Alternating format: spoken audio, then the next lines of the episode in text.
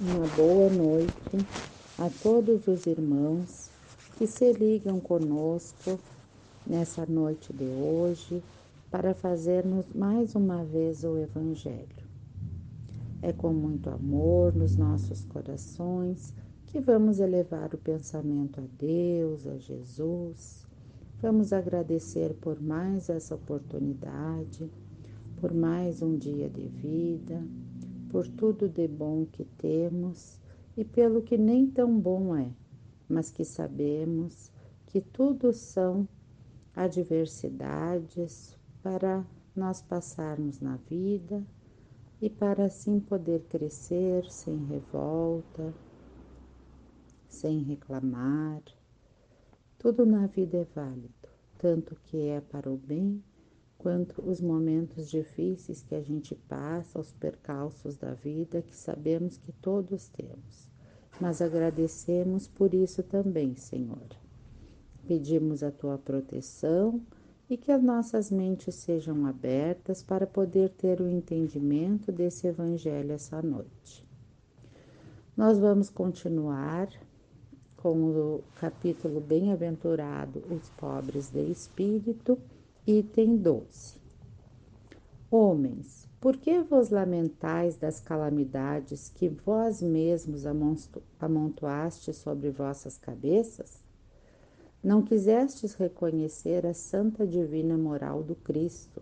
Não vos espanteis, pois, que a taça da iniquidade tenha transbordado por toda parte. O mal-estar torna-se geral. A quem recorrer, se vós mesmos procurais sem cessar esmagar-vos uns aos outros? Não podeis ser felizes sem mútua benevolência. E como pode existir benevolência com um orgulho? O orgulho, eis a fonte de todos os vossos males. Aplicai-vos, pois, em destruí-lo, se não desejeis ver perpetuarem-se suas funestas consequências. Para tanto, só um recurso se oferece a vós, mas esse recurso é infalível. Tomar como regra invariável de vossa conduta a lei do Cristo, lei que ou repelistes ou falseastes em sua interpretação por que tendes em tão grande estima aquilo que brilha e encanta os olhos mais do que o que toca o coração? Por que o vício na opulência é objeto de vossas adulações, enquanto só tendes olhar de desdém para o verdadeiro mestre que se guarda na. Desculpa. Enquanto só tendes olhar de desdém para o verdadeiro mérito que se guarda na obscuridade?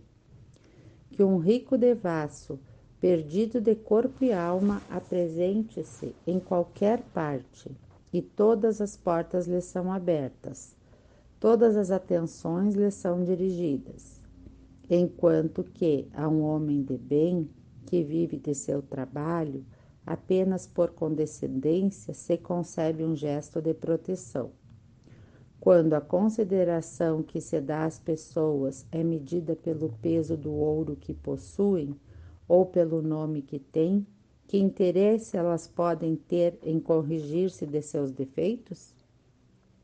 Seria bem diferente se o vício dourado também fosse fustigado pela opinião, como ocorre ao vício em, em andrajos. Mas o orgulho é indulgente para tudo que o agrada. Século de cupidez e de dinheiro, dizei vós.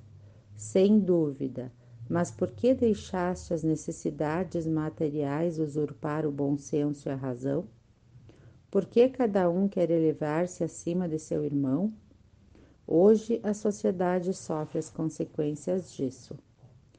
Não esqueçais que esse estado de coisas é sempre um sinal de decadência moral. Quando o orgulho atinge os derradeiros limites, é indício de uma queda próxima, pois Deus sempre abate os soberbos. Se por vezes os deixais subir, é para dar-lhes tempo de refletir e emendar-se sobre os, go os golpes que, de tempo em tempo, ele dirige seu orgulho para diverti-los. Mas, em lugar de abaixar-se, eles se revoltam. Então, quando a medida está cheia, ele os derruba de repente, e sua queda é mais terrível quanto mais alto eles tiverem subido. Pobre raça humana, cujo egoísmo corrompeu todos os caminhos, ainda assim retoma a coragem. Em sua misericórdia infinita, Deus envia um poderoso remédio a teus males, um socorro inesperado à tua aflição Abre os olhos à luz. Eis aí as almas dos que não estão mais aqui e que te veem chamar a teus verdadeiros deveres. Elas dirão, com a autoridade da experiência, quanto as vaidades e as grandezas de vossa passageira existência são pouca coisa perto da eternidade. Dir-te-ão que será o maior aquele que foi o mais humilde entre os pequenos daqui. Que aquele que mais amou seus irmãos será também o mais amado no céu. Que os poderosos da terra se abusaram, de, se abusaram da sua autoridade serão obrigados a obedecer a seus servidores, que, enfim, a caridade e a humildade. Essas duas irmãs, irmãs que se dão as mãos, são os títulos mais eficazes para obter a graça perante o Eterno. Adolfo, Bispo de Argel, Marmande, 1862. Então, meus irmãos, mais um trecho tão bonito do Evangelho. Mais uma vez nos chamando a atenção que todos perante Deus somos iguais que temos que deixar o orgulho e a vaidade de lado, nos igualar a todos os irmãos, sermos humildes e aceitar as condições de cada um, não achar que o que brilha, como diz, é melhor, porque ele pode muitas vezes ser mais bonito, né?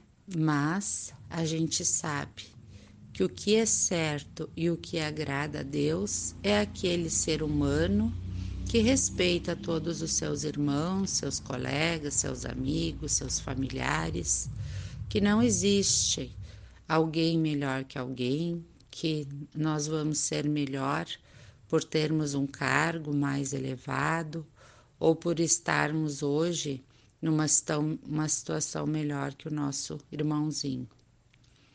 Nós temos que estar sempre vigiando e orando para não cairmos nas tentações da vida e podermos, com muito amor, com muito respeito, aceitar a todos da maneira que são e nas condições que estão cada um. Um obrigado por essas palavras maravilhosas, Senhor, que nós lemos e escutamos nessa noite de hoje.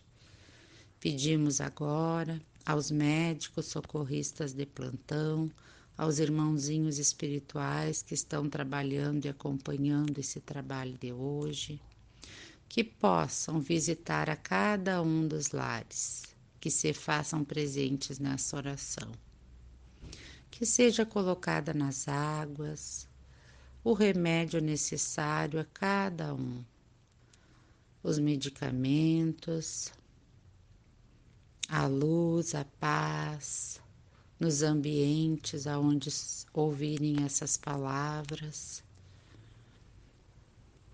Que seja feita uma harmonização nos lares, nos irmãozinhos que se encontram em cada um, os irmãos encarnados com seus familiares, os irmãozinhos desencarnados também que todos possam receber o tratamento, seja físico, seja o espiritual, e que todos possam ter paz, saúde, amor nos seus corações, tranquilidade, resignação para passar pelos obstáculos com tranquilidade, sem revolta, para assim podermos subir cada vez mais em direção ao Pai.